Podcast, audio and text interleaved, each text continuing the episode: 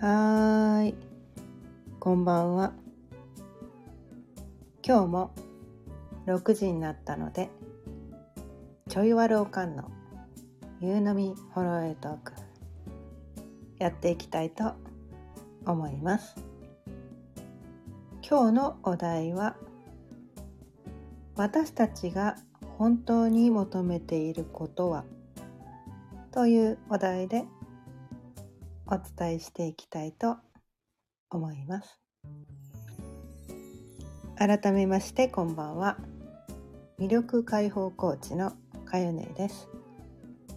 毎日夕方6時からだいたい30分ぐらいその日のテーマを決めて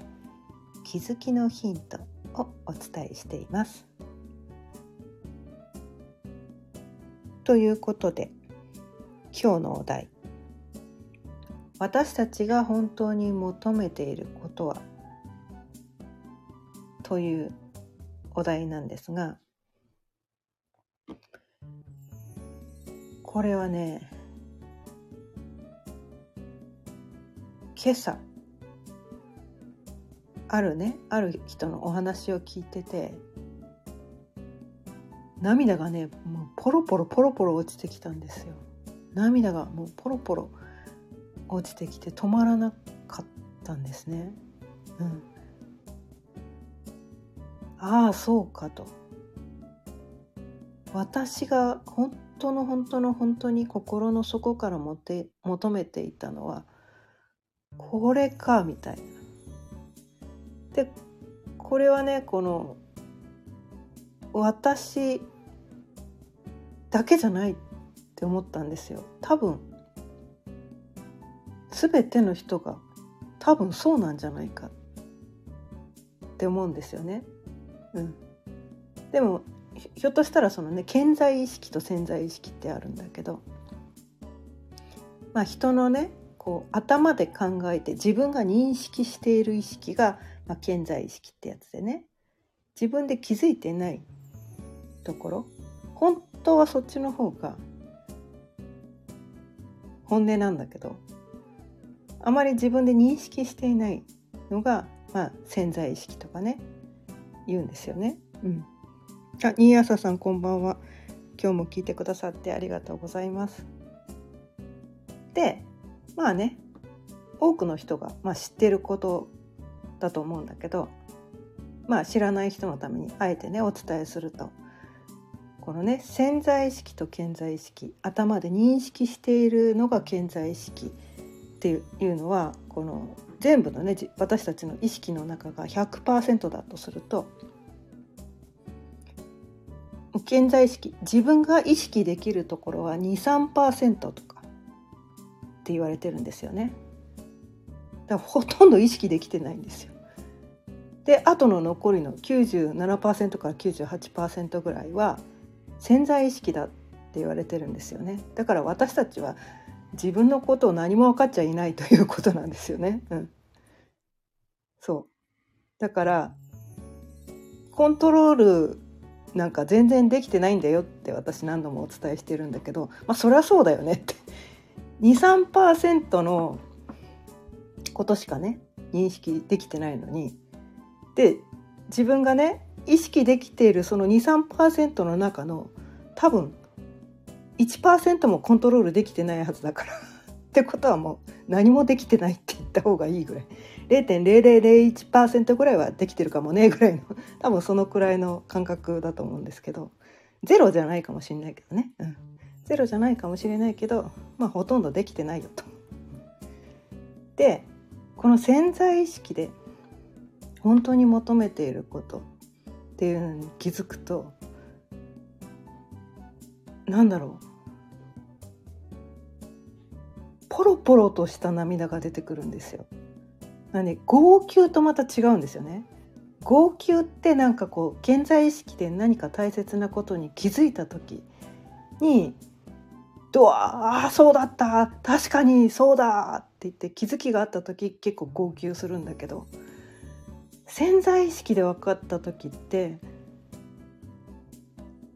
潜在意識にこうつながるようなことが分かった時って潜在意識では大きな気づきはあんまりよくわかんないんだけどなんかねポロポロとした涙がポロポロポロポロポロポロポロポロって止まんないんですよ。なんで私泣いてんだろうみたいななんかそういう涙気づいたら泣いてるみたいな。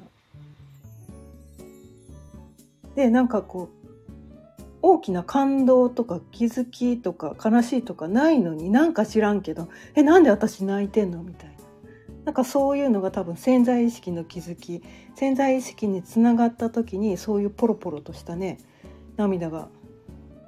ポロポロポロポロ流れてくるっていうことが起きるんですね。うんうん、これは私の経験談だから他の人は違うっていうこともあるかもしれないけど、うん、うん、私はそうなんですね。できっとそういう人も多いんじゃないかなって思うんだけど。しゅんぴーさんそれは恐ろしいですね。あしゅんぴーさんはじめましてかな。聞いてくださってありがとうございます。それは恐ろしいですねとはどういうことかな。自分でコントロールできてるのは0.01%とかそれの話ですかね。はい。そう私ねこの音声でね結構ね自分では何もコントロールできてないよと。してるつもりになってるだけで何も実際はコントロールなんかできていないんだよということをねたびたびお伝えしてるんですが、うん、で今日はね午前中にそのその潜在意識が本当に望んでることに触れたんじゃないかっていう心の金銭とかってなんかそういうことねよく言うと思うんですがなんかこう魂がフルフル震えるようななんかそんな感じがしたんですね。でそれは般若心経についてのお話だったんです。はいまあ、般若心経ってね、まあ、ほとんどの人が知ってると思うんだけど、まあ、仏教ねお釈迦様の、まあ、教え根本根本的にはお釈迦様の教えなんだけどこの般若心経っていうのはそのお釈迦様の一番弟子みたいな観音様ってね聞いたことあると思うんだけど、まあ、完全音菩薩様ですね。一番弟子の観音様がさらにその、まあ、弟子っていうか、まあ、お釈迦様の弟子であり、まあ、後輩かな、うん、後輩のまあそのお弟子さんにねなんかこう伝えたこの悟りに至るためのなんていうのかな？悟りってこういうことなんだよみたいな。なんかそういうことをねこう教えてあげたストーリー。般若心経っていうお経になってるんですよね。うん、ここういうことなんだよみたいな。こここうでこうでこうこうなってみたいなね。でそれが本当は 本当はね本当は600巻、まあ、巻物ですね。巻物にして600巻にも及ぶすごくこう大きな経典らしいんだけどそれをそれのなんていうのかなエッセンスを凝縮して本当に大事なとこはここって言って265文字だったかな？確かそのくらいの 間違ってたらごめんなさい。確か265文字ぐらいのね漢字にねに、凝縮した600巻のね そのエッセンスをギュギュギュギュギュッとたったの265文字に凝縮したものがその般若心経って言われてて一番このお経の中で一番ポピュラー、うん、一番こう世の中の人に知られているお経。でこれあの仏教ってねいろんな宗派があるんだけど宗派問わずにこう愛されてて結構ねなんかこう写経とかってね、うん、いうのもねよくする方いらっしゃると思うんだけどまあ私は写経はしたことないんですけどこの意味がなんせ知りたくて漢字がずらずら並んでるけど何のことやらさっぱりわからんっていうのがね私は気になってしょうがなくて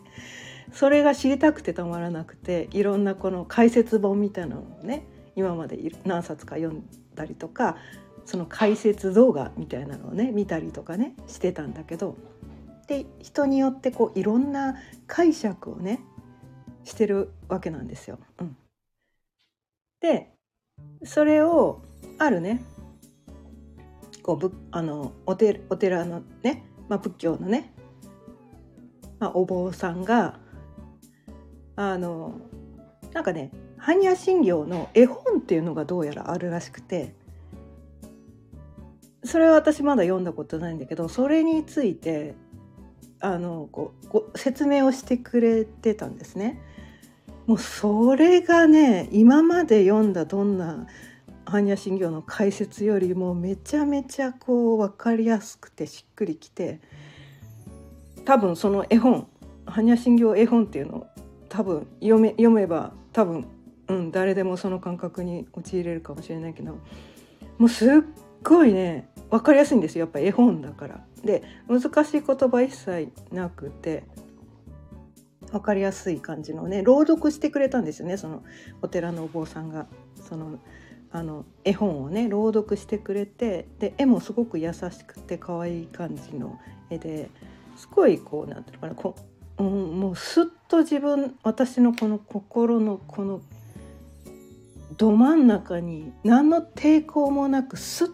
と入ってきたんですね。うん、多分それはただ読んだだけではなくてその真髄を分かっているそのお寺のお坊さんがまあね般若心経本人もねもう今までこう何千回何万回となく唱えてきたその真髄を分かっているその人が朗読してたくれたからこそすごくこうねスッと入ってきたんですよね。もうそれがもう本当に何だろうもう本当に心の金銭に触れたとしか言えなくて潜在意識に届いたんですね。多分本を自分で読んだだけだとここまで届いただろうかってちょっとわからないんだけど まだね読んでないからね。うん。からないんだけどでもねそこで伝えてくれてることが本当にああそうかそういうことだったのかっていうね。そこがねすっごい伝わってきてそれで今日はね違うことをお伝えしようと思ったんだけどやっぱりこのね今朝のその体験があまりにもこう大きくて大きかったので今日はねこれをね是非ともお伝えしたいと思ってね、うん、でこのお題にしてみたんだけど。で般若心経ではねこの世のこの真理真理真理まあ誠の断りっていうことですね、うん、それを結構ずらずらずらずらこう小難しい言葉で 書いてあるんですね。うん、でざっくり言うとまあこのね音声でもたびたびお伝えしているようにこの,、まあ、この世私たちがねこの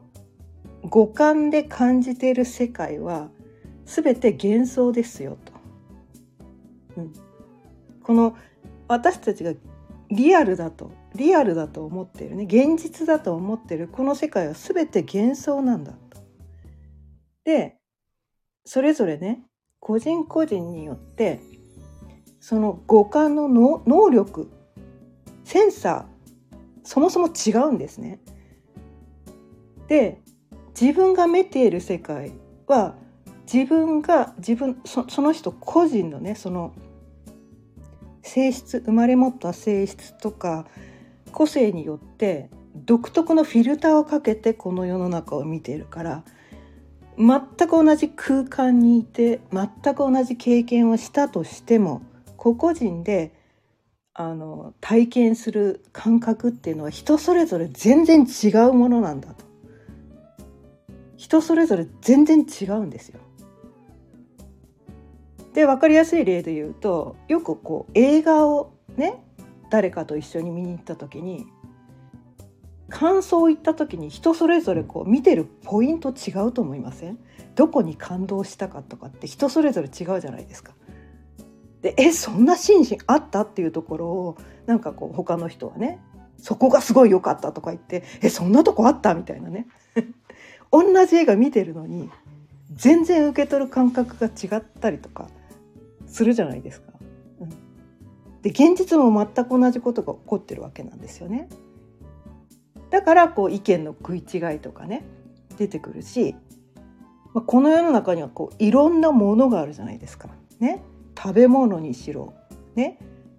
あのまあ、家具とかね洋服とかにしろいろんなものがあるわけじゃないですか。でこんなの売れんの？みたいなのが売れてたりとかしてだからやっぱり人それぞれ何がいいとか何が好きとか何が素晴らしいとかって何を素晴らしいと思うかは人それぞれ全然違うし何にお金をかけるかも人それぞれ全然違うじゃないですか。ね、家なんかこう寝に帰ればそれでいいみたいなそれよりもこの洋服にお金使いたいとかね、食べ物に使いたいとかあとは旅行に使いたい人もいるしあとは車とかね。なんかそういうのに使いたい人もいるし。で人それぞれこう違うじゃないですか。そこね。でも何がいいとかないじゃないですか。その人がそれにそこがそこに対してお金をかけたいんだったらそれはその人の自由じゃないですか。で多分ねそういう人ってもう見てる世界全然違うんですよね。全く同じ空間にいても。ね、同じデパートに買い物に行ったとしてもどこに対してその人が心惹かれるかは人によって違うんですよ。だからやっぱりね人ってね自分が好きなものしか見てない目に入ってこないって言った方がいいのかなアンテナに引っかかってこないんですよ。アンテナに引っかかってこない。で自分が好きなものって探そうと思わなくても目に飛び込んでくるような気がしません？自分の興味があることで全然興味がないことは目の前にあっても気づかないんですよ割とね気づかないの。目の前にあってもあこんな誰かに「これがさ」って言われて「あこんなのあったんだ」みたいなね。誰かに指摘するまで全く興味がないことは見えてないんですよ。目の前にあってもね。全然ね見えてる世界も全然違うんですよ。うん、でそういうことをね延々とこう書いてあるんですよ。人それぞれ違うと。だから何て言うのかな全ての人にとって正しいことなどこの世には一つもないし見えてる世界がそもそも人によって違うんだからみんな幻想を見てるってことなんですよ。そう思いません？人によって全然違うってことはそれって真理じゃないですよね。本当のことじゃないですよね。見えてる世界違うってことは今その人にとっては本当なのかもしれないけどでも全ての人にとっての真理じゃないですよね。ってことはその人が見てる幻想個々人が見てる幻想なんですよ。で聞こえてる音もなんていうのかな音が聞こえない人もいるんですよね。自分には聞こえた音も他の人には聞こえてなかったりとかするし自分は匂っていても他の人には気づかない匂いだったりとかねするしこの食感ね感触とかも私は結構鋭敏なのでえここの感触嫌いとか思うけどもう感触とかどうでもいいとか思ってる人はそんな感触がどうとかあんまり気づいてなかったりするんですよ。かかここねこだわりがない人はね。うん、なんかね本当にね全然人によって見えてる世界が全然違うよと。でその幻想であるにもかかわらずね現実だと思い込んでそこに対してこう振り回されているよねみんなみたいなそれ幻想だよみたいな。で過去とかね未来っていうのも幻想なんですよ。だって目の前に今ないことだから。ね。過去も未来も幻想だよと。全て自分の中の記憶情報にしか過ぎないよみたいな。でその自分勝手にねそのフィルターを通して自分勝手な解釈でその記憶っていうのが作られるわけだからそもそもそれそれも幻想だよねってあなたはそう思ってるストーリーをね作ってるけどね、自分勝手なストーリーを使って過去にこういう出来事あってこうでこうでこうでこんな私は経験を私はしたんですって思ってるけど事実はそうとは限らないみたいなその人の勝手な解釈が入り込んでストーリーを作ってるから全て幻想なんですみたいな。でそれにね過去のねその幻想がそれがちょっと自分にとって嫌な思い出だったりするとそこにとらわれてしまってその何て言うのかな後悔をしたりとか中にはねそのなんか自分が失敗したと思い込んで自分を責めてしまったりとかなんか自分にとって苦い思い出辛い思い出ということで私はこんなに辛いんですとか言ってそこに対してこう悩み苦しんでたりとかねいつまでもいつまでもしてそれによって病気になったりとかねしたりとかしてる。な。んでそんな幻想にとらわれて病気になってんの？なんでそんな幻想にとらわれて悩んでんの？みたいな。そんなことしなくていいよね？っていうのをね感覚としては伝えてくれてるんですよ。般若心経が。ちょっと違うかもしれないけど。あなんかそういうことねいろんなあの言葉でねもうちょっとあの小難しい言葉でねそんなようなことをね、うん、そんなようなことを伝えてて私たちはねこの個人自分という存在自我という存在があるっていうふうに認識してるけど本当はそれは幻想なんだよと。私たちはこのね宇宙全体たった一つのものしかないと。で私たちはそのたった一つのものなんだみんなでみんなで一つなんだとそっちが本当の自分なんだよと。でこの分離ね。だって体だって他の人とつながってないよねみたいな。体分離してるよね。だって物とはつながってないよねとかね。なんかそういうふうにしてね。思うんだよね。まあ私もずっとそう思ってて生きてきたから、うん、そういうふうに見えるよね。こう人間の目から見るとね。うん。でも私たちこう赤ちゃん生まれたばっかりの頃って多分この分離感覚がなかったんですよね。うん、で自我というものがある時に芽生えてで自分はそのみんなとはこう別々の分離した存在なんだとなんかそういうところに目覚めてしまってからがどんどんどんどんおかしな方向に進んでいくみたいな。でも何て言うのかなそのぜね毎回同じこと言ってるかもしれないけど全体としてたった一つだと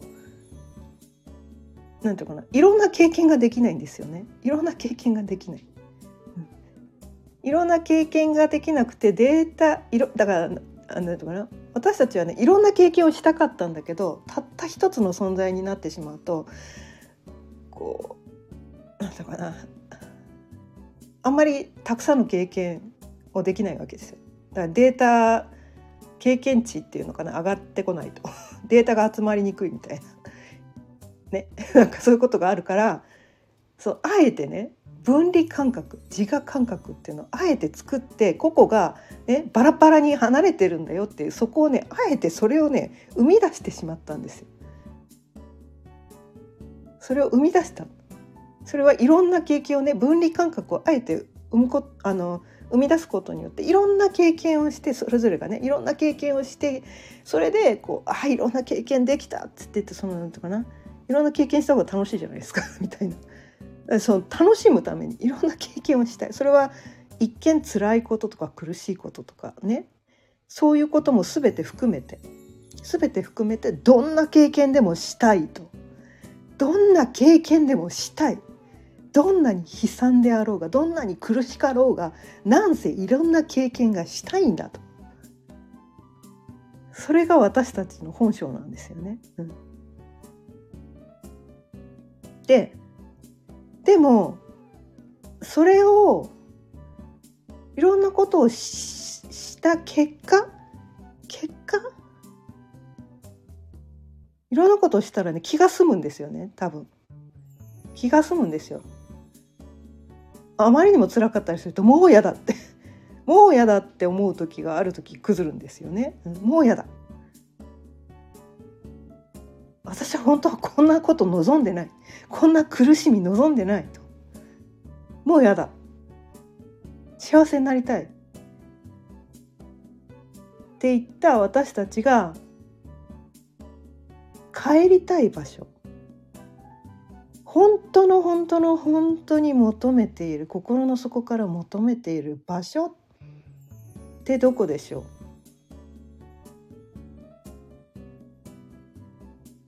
多分それは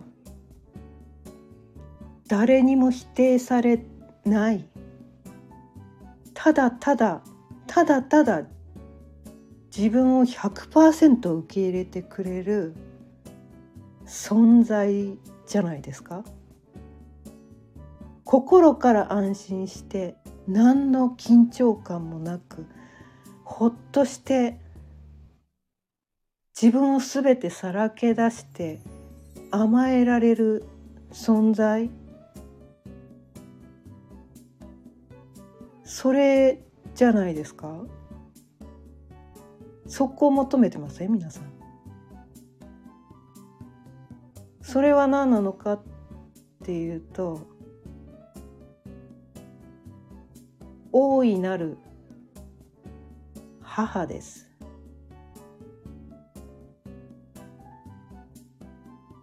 私たちは年齢を重ねて体はどんどん大きくなってきます。年を取ってきます。衰えてきます。でも魂って潜在意識って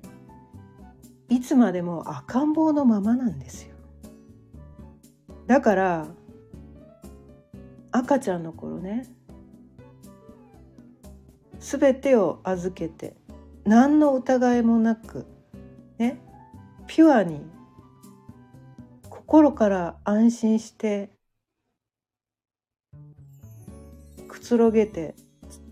ね。全てを預けられる存在ってやっぱりお母さんだったはずなんですよね。お母さんだったはずなんですよ。母の愛。だあの女性だったりするとね、まあ、お子さんを産んだことがある人は分かるかもしれないけど自分の子供がね赤ちゃんだった頃どんなことしても許せたじゃないですか。ね。どんなことしても許せたじゃないですか。どんなことしてもただただ可愛いだけだったじゃないですか。ああいう存在を多分みんな求めてるんですよ。自分がそういうふうにしてほしいそういうふうにしてほしいっていうふうにどっかでいくら大人になってもみんなそこを求めてるはずなんですよ。でそれが全体としての自分がそれなんですよ。大いなる母まあ宇宙ですね宇宙です。まあ母なる海みたいなねちょっともうちょっと分かりやすくすると母なる海なんですよ。母なる海よくね用水ってねこう海水と同じ塩分濃度とか言ってってなんかこう海にねプカプカ浮くのはそのなんかそうね塩分濃度が同じだからとかね体液に一番近い存在まあ私たちはねそもそも人類っていうのもあの海の中でね生まれたじゃないですか生命っていうのはね。うん、だからやっぱり海なんですよ。海大きな海みたいなそういう存在で私たちもそこの一部だと。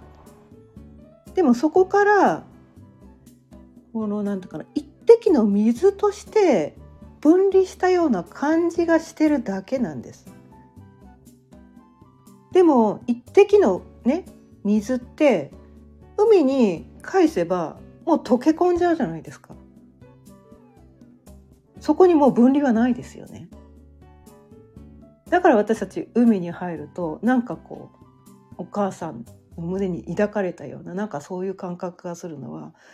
多分そういうことなのかなと思ってそこからなんか分離してしまったような気がしているだけなんです。私たちはみんなで一つの大きな海のような存在なんですよ。で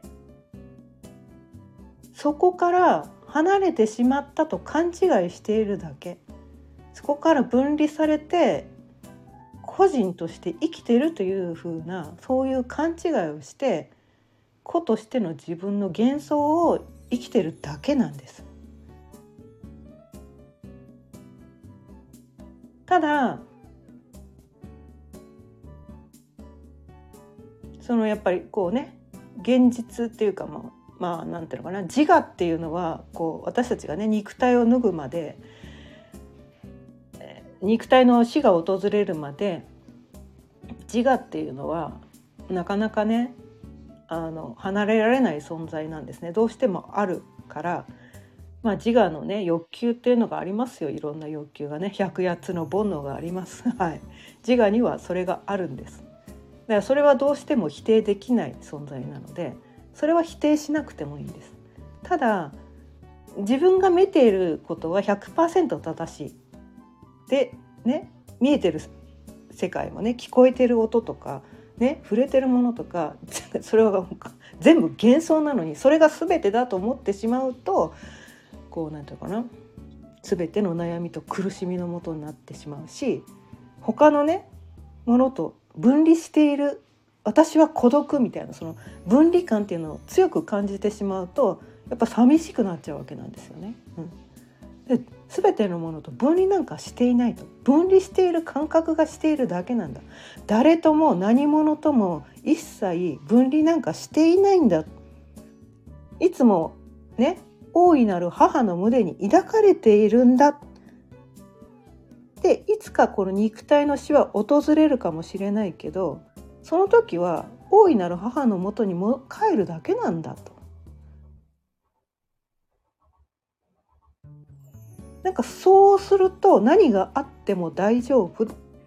て思えるんですよね。でその安心感。安心感があるじゃないですか。もしそれがね本当に思えたら安心感しかないんですよね。何があっても大丈夫。所詮私が見ている世界は幻想なんだから、うん、本当の私はそんなところにはいないと。うん、ただゲームの世界でねこの世というゲームの世界で楽しむためにいろんな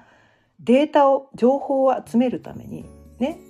このね体の個性体が持ってる個性を生かしてこの体でこの体でないとね今世でないとできない経験を積むためにその自我っていうのをね芽生えさせてねいろんなことをやりたいと思ったことをやってみるとかねなんかこういろいろ吸ったもんだいろんな経験を積むっていうことはそれはね体がないとできない経験だからそれをやるそれをややるんだけどそれだけがすべ自分の全てだと思わないと。これはあくまでもね幻想の世界の出来事なんだと。本体はそっちじゃないと本体は全体としての自分なんだ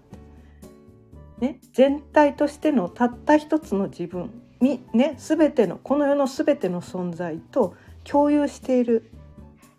自分なんだ。それは大きな海みたいな感じで言うとね多分一番分かりやすいのかな。宇宙全体って言うとちょっと分かりにくいかもしれないから大きな海の一部なんだ。なんかねそういうふうにして思ってもらえるとこう何かにね行き詰まった時にちょっとそこを思い出してもらうと安心できるかなって思うんですよね。であのこのまあ般若心経の話に戻るとこの般若心経はねこのまあ観音様観世音菩薩様がねお弟子さんにね悟りとはこういうものなんだよっていうのを、ね、お伝えしてるんだけど最後にねこうなんていうかなこの大いなる大いなる母を思い出すためにこうマントラっていうのがあるんですね。言葉。マントラね。これはこう音そのものに意味があってこの言葉を唱えるだけで大いなる母に帰れるみたいなね。なんかそういう言葉があって、まあ、知ってる人も多いと思うんだけど知らない人のためにお伝えするとそのマントラっていうのがギャーテギャーテハラギャーテハラソギャーテボージソワカっていうね。これサンスクリット語なんですよね。インドインドのね古い言葉。伝統的なね。これヨガとかでもねマントラよく唱えるんだけど。この言葉私このね 結構ねこの音声でもたびたびお伝えしてきてるんだけどこのギャーテーギャーテーってなんやねんってすごく思ってたんです。すごく思ってたでもね今朝ねこのねある人のお話を聞いて私たちの本心本質は暗暴なんだと。で赤ん坊だからね自分一人じゃ何もできないと。何もできないと。で人生に行き詰まった時にこの言葉を唱えると。この言葉赤ちゃんがお母さんに対してどういう反応します？言葉じゃないですよね赤生まれたばかりの赤ん坊って。言葉言えないじゃないですか。赤ん坊がお母さんに対して訴えることっておぎゃおぎゃなんですよね。おぎゃおぎゃなんですよ。ああこれかって思ったんです私。ギャーテーギャーテーってああおぎゃおぎゃってそういうことなんじゃないかってこれは私の勝手な解釈です。これは私の勝手な解釈なんだけどでもなんかそこですっと私の中に落ちてきたんですよ。ギャーテーギャーテーっておぎゃおぎゃって言ってる赤ちゃんが泣いてるもう私は何もできません。私には何のコントロールもできません。お母さん何とかして。でそういう心の魂の叫びなのかなと思って。お母さん助けてって。私何もできないです。でお母さんに全てを預ける、ね、全体としての。それを人はね神と呼ぶかもしれない。宇宙と呼ぶかもしれない、ね、何と呼ぶか人によって、まあ、自分の好きな名前で呼んでくださって構わないです。ただね、まあ、自分もその中の一部なんだけどその大いなるものに自分を全て明け渡す。自分には何のコントロールもできないんだと。諦めて。ねお母さん僕赤ん坊なんで。私赤ん坊なんで何もできません。お母さん何とかしてって。なんかその状態に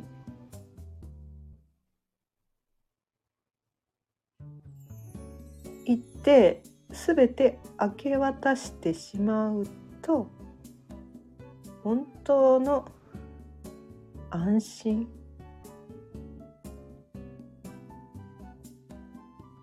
安堵っていう言葉？心からの安心ができるのかな。で全ての人は本当に求めているのは本当に一切何の疑いもなくね全てを何かに預けてしまいたい甘えてしまいたいっていうふうにみんな思ってんじゃないかな本当の本当の本当はって思うんですよ。だからといって何もしないわけではなくそこと確かにつながってるもしもの時はお母さんが助けてくれるっていうその大安心を抱きつつ抱きつつ自分ができることをやって生きていく。その安心感があるからこそ安心してなんかこう不安だったらできなかったことも安心してるから肩の力が抜けてできるんじゃないか。もしうまくいかなかったとしてもきっとね大宇宙の大いなる母が何かいいヒントをくれるとか何か絶対にうまくいくみたいな絶対うまくいくように必ず何かのサポートが入るはずだと。そこに対して絶対的な信頼ができたとしたらそれまでできなかったチャレンジもきっとできるんじゃないかって思うんですね。まあ、これはもう私の実体験もありますね。私はどっちかっていうとこう理論は分かってなかったんだけどんなんていうのかなその何かを信じてた時何かを信じてなんか自分を手放して何かに導かれてるようにやってた時になんかこの感覚を過去にこう経験したことが何度かあってで後でこの理論を学んでああの時の感覚はこれのことを言ってたのかっていうねなんかそういうこう気づきが最近あったのですごくこう確信を持って本当そうだから大丈夫安心してっていうのはね心の底から腹の底から本当に信じさえすればそれは絶対に大丈夫だからっていうのをね伝えたいなって思って今日はこのお題でお伝えしてみました。あ、ケロリーさん、ギリギリセーフ。ありがとうございます。あ、ニーヤサさん、泣きそうになります。ありがとうございます。その解釈採用したいです。そうそう、そうなの。本当にね、こうね、般若心経、素晴らしいです。あ、ね、もしよければ、私も買おうかなと思ってるんですけど般若心経絵本ってやつねあれめっちゃ良かったですマジ良かったです 私もね今朝ねポロポロ泣いてたんではいということで今日も聞いてくださってありがとうございました。今日はちょっとね朝感動感動っていうか魂にこう響く感じの気づきがあったので40分過ぎまでお伝えしちゃいましたけど今日も聞いてくださってありがとうございました。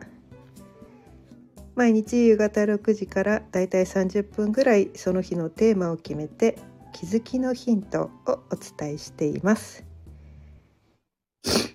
また聞いてくださったら嬉しいです。チャンネルのフォローやいいねボタンもぜひよろしくお願いいたします。あ、新安さんこちらこそありがとうございました。